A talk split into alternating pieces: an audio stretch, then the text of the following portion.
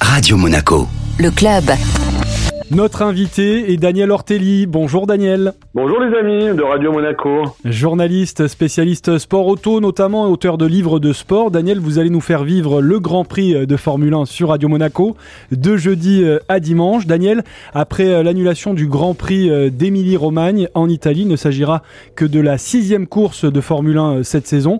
Il y aura donc eu 20 jours entre le Grand Prix de Miami et celui de la Principauté. Est-ce que ça change quelque chose dans la préparation des pilotes et des écuries. Bah, Ça change le fait qu'ils sont moins fatigués que s'ils arrivaient d'Imola, parce que là, il y avait trois grands prix prévus en trois semaines, et ça aurait été très éprouvant pour les équipes, pas seulement les pilotes, mais aussi les mécanos, les ingénieurs et tout le monde. Euh, là, ils ont eu le temps de se reposer à cause malheureusement des inondations en Émilie-Romagne, et ils vont arriver à, Monaco euh, vraiment remonter comme des pendules, et ça va être, à mon avis, un grand prix très important dans cette saison, parce qu'on sort de cinq victoires Red Bull. On va voir si à Monaco, comme souvent, il y a une surprise et une autre écurie peut tirer son épingle du jeu. Pour l'instant, Daniel, justement, vous l'avez dit, Red Bull et euh, leurs pilotes Verstappen et Perez écrasent la concurrence.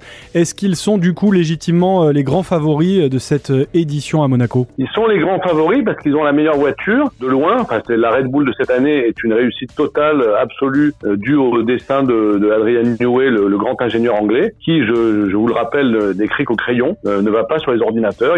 Donc c'est un génie absolu. Et voilà, donc ils ils ont la meilleure voiture, mais on sait très bien qu'à Monaco, les meilleures voitures ne gagnent pas toujours parce qu'il y a tout un tas de, choses qui peuvent faire que la machine s'enraye. Et c'est pour ça que toutes les autres écuries sont très motivées parce que Ferrari, Aston Martin, Mercedes savent qu'elles peuvent gagner à Monaco cette année et déjà sauver leur saison à la sixième manche. Ouais, Ferrari est loin derrière pour l'instant après un début de saison très difficile. Est-ce que c'était quelque chose de prévisible, Daniel? Non, c'était pas prévisible parce qu'on savait qu'ils avaient beaucoup travaillé pour préparer cette saison. Donc on est un petit peu déçus. Enfin, les fans de la Scuderia sont encore plus déçus que moi. Le niveau de performance n'est pas, surtout de fiabilité, n'est pas ce qui était attendu. On s'attendait pas à voir Ferrari euh, aussi mal et on s'attendait pas non plus à voir Aston Martin aussi bien. Et un Charles Leclerc euh, également en difficulté. Oui, en difficulté parce que les saisons s'ajoutent les unes aux autres et, et malheureusement, euh, il n'a pas la réussite qu'il mériterait d'avoir parce qu'il il travaille beaucoup, il fait tout ce qu'il faut pour que ça marche. Et souvent, il y, a, y a, un petit quelque chose qui fait que ça marche pas. Donc, on espère que pour lui, les planètes vont être alignées ce week-end. On sait qu'il est toujours très à l'aise sur cette piste de Monaco. Et peut-être qu'avec la voiture qu'il a, qui a beaucoup de qualité, qui est vraiment pas une voiture ratée, euh, il va pouvoir euh, aller chercher les Red Bull. S'il est en pôle, comme souvent à Monaco, c'est jouable parce qu'il sera très dur à dépasser. Alors, Daniel, le Grand Prix de Monaco, c'est bien sûr la Formule 1, mais il y a aussi de nombreuses courses annexes, la F2, la F3, Porsche Super Cup.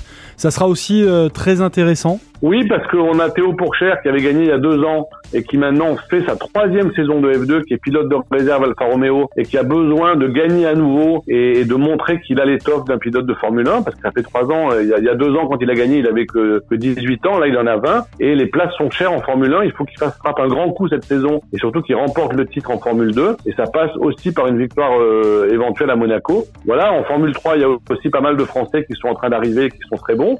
Il y a un licencié de l'Automobile Club de Monaco qui euh, est dans les cinq premiers du classement général. Et ensuite, il y a la Porsche Super Cup qui est toujours un grand spectacle dans les rues de Monaco parce que les voitures sont très grosses, très puissantes et très rapides. Et là aussi, on a quelques quelques Français qui, qui peuvent gagner, notamment Dorian Boccolacci, qui est un peu le héros local et qui euh, connaît très bien cette piste monégasque. Eh ben merci beaucoup, Daniel Ortelli. On va vous retrouver euh, tout au long de ces quatre jours du Grand Prix de Monaco sur Radio Monaco pour vous faire vivre cet événement exceptionnel. Merci, Daniel. Avec grand plaisir et donc euh, bonne fin de semaine à tous. On va se régaler.